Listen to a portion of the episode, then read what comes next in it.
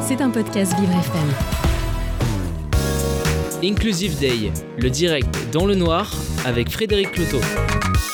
Et nous repartons en direct à la Défense Arena, euh, à l'Inclusive Day, le rendez-vous des entreprises engagées pour une société plus inclusive. En direct de cet événement, nous retrouvons Frédéric Loto et Tiffany. Tiffany qui euh, euh, réserve des surprises sensorielles à tous les invités.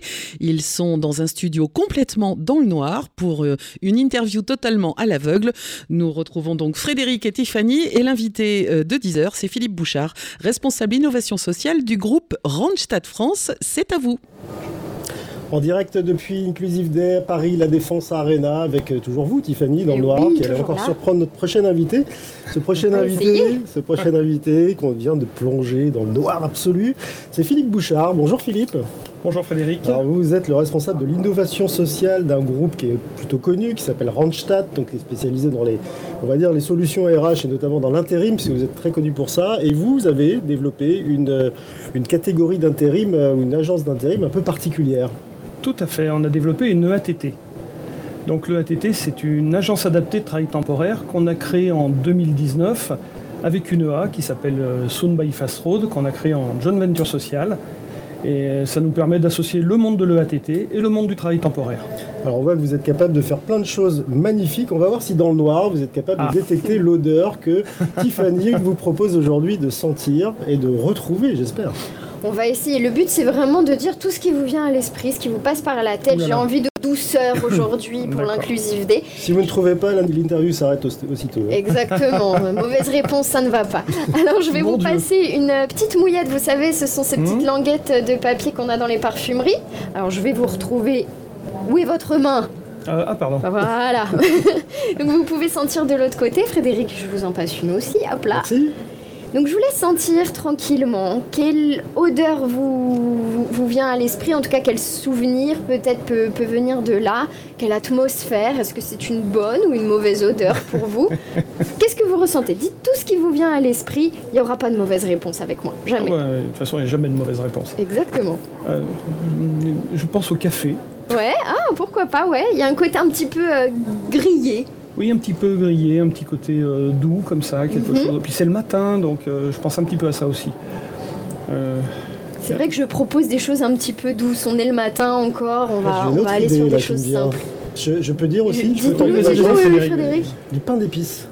Ah oui, ouais, quelque chose d'un peu épicé comme ça. En fait, on a vraiment ce côté un peu ah, grillé et caramélisé. C'est très très volontaire. Vous avez ici une matière première qu'on utilise en parfumerie qui s'appelle l'éthylmaltol propose plein de trucs bizarres aujourd'hui. Encore un nom barbare. oui, mais oui, du coup, c'est un alcool, l'éthylmaltol. Et c'est utilisé en parfumerie beaucoup, beaucoup en ce moment, euh, suivant une nouvelle tendance qui est la tendance des parfums gourmands. Hein. Depuis les années 2010, on en voit partout, partout fleurir de parfums gourmands. Et la molécule centrale, c'est vraiment l'éthylmaltol qui va donner ce côté euh, grillé, caramel, euh, qui va être très souvent utilisé avec des notes vanillées, des notes fruitées. C'est collant, c'est tout doux. On a envie vraiment de, croquer dans une barbe à papa avec cette odeur-là. Et alors vous, Philippe Bouchard, ce matin, vous avez mis un parfum gourmand ou un parfum fruité euh, C'est à vous de le dire. à autour de Tiffany, de vous respirer, vous êtes une grosse mouillette. Hein, Merci. bon, finalement, pas si loin que ça. C'est un peu, un peu compliqué parfois de, mettre les, mots sur les, choses qu'on ressent quand on a perdu euh, un sens. vous voyez un petit bout aujourd'hui, c'est un peu l'idée de vous faire découvrir ce, cette, ce, type de handicap de manière ponctuelle. Euh, ça, ce sont justement les, les handicaps dont vous traitez euh, chez Cliff, c'est-à-dire que vous prenez en charge le fait de pouvoir trouver un job, même temporaire, à quelqu'un qui est non-voyant par exemple? Tout à fait. D'ailleurs, on a une, belle expérience cet après-midi. Il y aura une vidéo d'un candidat qui a trouvé un CDI grâce à Cliff, qui est, euh, qui est en situation de handicap visuel total. Un CDI à quel endroit? Pardon sur, une fonction. Euh, Alors il est, il est en conciergerie de luxe et il est sur une fonction euh, tertiaire de, de, support client. Alors pourquoi avoir eu l'idée de, créer ce segment spécifique et de ne pas l'avoir tout simplement inclus dans les services standards du groupe Randstad? Eh bien on a les deux. C'est-à-dire que les agences, bien sûr, euh, travaillent au plus près des bassins d'emploi, donc emploient des personnes en situation de handicap, mais elles font ça au milieu du reste. L'avantage d'avoir créé une structure dédiée, c'est que là, on a des professionnels qui sont formés et qui accompagnent les projets des candidates et des candidats en situation de handicap pour aller vers l'emploi durable. C'est un petit peu différent, les temps sont différents, la prise en compte est différente, et puis quand on est un spécialiste de quelque chose, on le fait à fond. Alors est-ce qu'il y a des démarches spécifiques que vous faites, euh, notamment auprès des employeurs, pour les préparer, pour les inciter à accueillir ces personnes en situation de handicap? Absolument, donc bah, il y a tout on s'appuie déjà sur tout ce que le, groupe fait et sur, euh, sur les, entités commerciales du groupe, mais au-delà de ça, ça c'est pour la partie comment dire, mise en relation. Derrière, on travaille beaucoup avec euh, les, RH dans un premier temps et surtout après le management parce que les RH sont toujours convaincus, euh, Frédéric. Mais des fois, c'est pas le management, pas les équipes. C'est ça. C'est pas qu'ils sont pas convaincus. Souvent, c'est de la méconnaissance ou de la peur. Enfin, tout ce qu'on va pas redéflorer ici, on en aurait pour un siècle.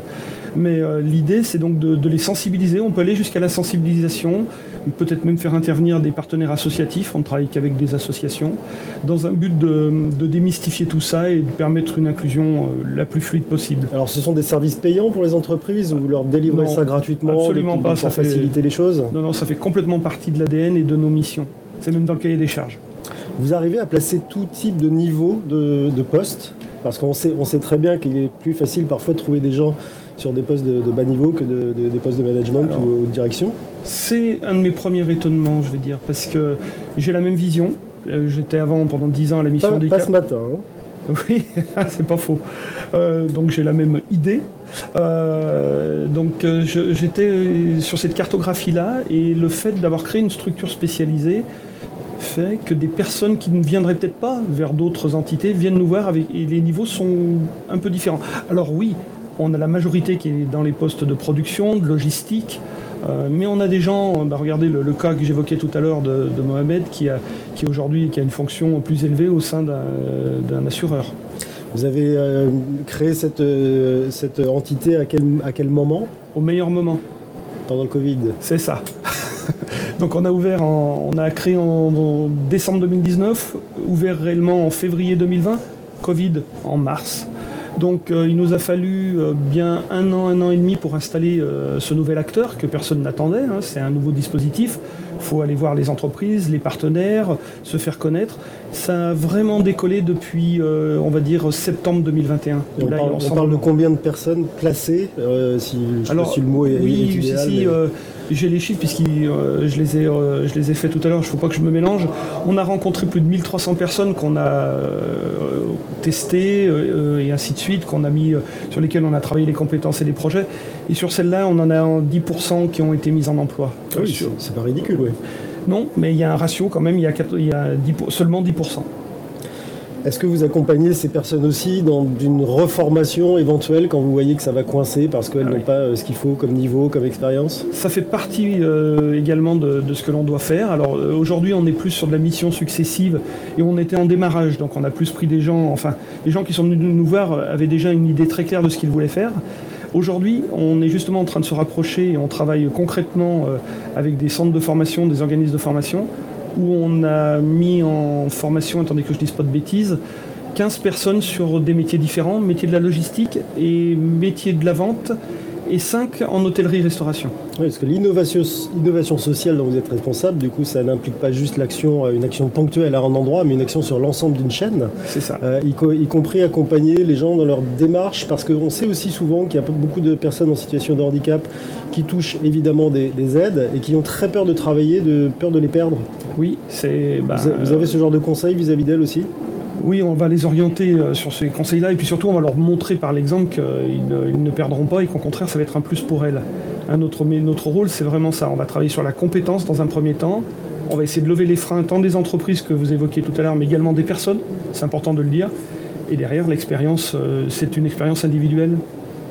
Aujourd'hui, les typologies de contrats euh, que vous utilisez sont, adaptées au métier que vous faites ou est-ce qu'il faudrait peut-être une, refonte législative de certains éléments? Aujourd'hui, on, joue avec, euh, entre guillemets, euh, avec ce que le, travail temporaire permet, c'est-à-dire qu'on va faire euh, du travail temporaire classique, hein, de l'intérim, mais on fait aussi beaucoup de CDD et de CDI en direct, de l'alternance. Et demain, on, espère bien avoir aussi des CDI intérimaires. Vous avez, vous avez les mêmes ratios de, typologie de contrat sur les personnes en situation de handicap que sur les personnes dites valides? Plus de placements de CDI, CDD que d'intérim. Ah, c'est plus durable donc. Oui.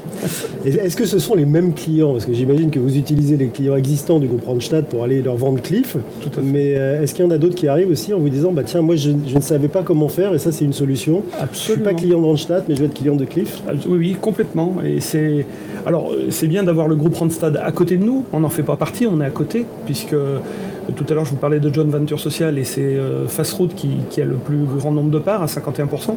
Donc on est à côté du groupe, mais on s'appuie quand même sur tous les services du groupe, dont le commercial. Donc on a bien sûr des clients du groupe Randstad, mais étonnamment on a aussi beaucoup d'entreprises qui sont venues nous voir de manière directe et même des entreprises du secteur adapté, Alors quel genre d'entreprise justement? Tout type de secteur. Tout type de secteur? Et les EA, on a quelques EA qui travaillent avec nous aujourd'hui, que ce soit dans la revalorisation euh, de- environnementale, euh, du tertiaire ou autre, oui. Les missions sont rémunérées j'imagine de la même manière. En égalité de traitement. Égalité de traitement pour tout le monde. Vous faites attention aussi à l'égalité femmes-hommes dans ce genre d'activité? Oui, on a même un ratio qui est beaucoup plus féminin que masculin. dans les candidats? Dans les candidats et dans les placements aujourd'hui, mais par euh, peut-être typologie de, de, de postes que les entreprises nous donnent. Alors on a vu que l'évolution elle a été un peu fauchée euh, de, de Cliff avec le- le- la période Covid. Vous ouvrez en février et on ferme en mars. Oui. Ça doit être un peu Enfin, on s'est mis en sommeil en mars. En on sommeil en mars. On va, on va être soft. En termes de, de capillarité, c'est-à-dire de présence sur le territoire, aujourd'hui vous en êtes où? Alors on a donc l'agence qui est à Saint-Denis qui s'occupe de toute l'île de France. Et aussi un une deuxième étonnement, on parle de que la mobilité des personnes en situation de handicap est pas foncièrement euh, très forte. Et ben c'est faux. Hein, on, remarque que les gens sont mobiles pour, du job. On a ouvert en Auvergne-Rhône-Alpes à Lyon en octobre. On est en cours d'ouverture dans une autre région, la Bourgogne-Franche-Comté. Et on va continuer de se développer euh, sur d'autres régions de France euh, sur 2000 fin 2022-2023. Alors, on a eu euh, le plaisir de recevoir Pascal Andrieux à votre place il y a, il y a Ouais. quelques minutes Ouais. et on a, on a parlé de handicap psychique et il disait clairement que, y compris chez, chez son groupe, dans son groupe, hein, chez Malakoff Humanis, il y avait un, un vrai retard sur le- l'embauche de personnes handicapées psychiques par- avec des, des peurs réelles.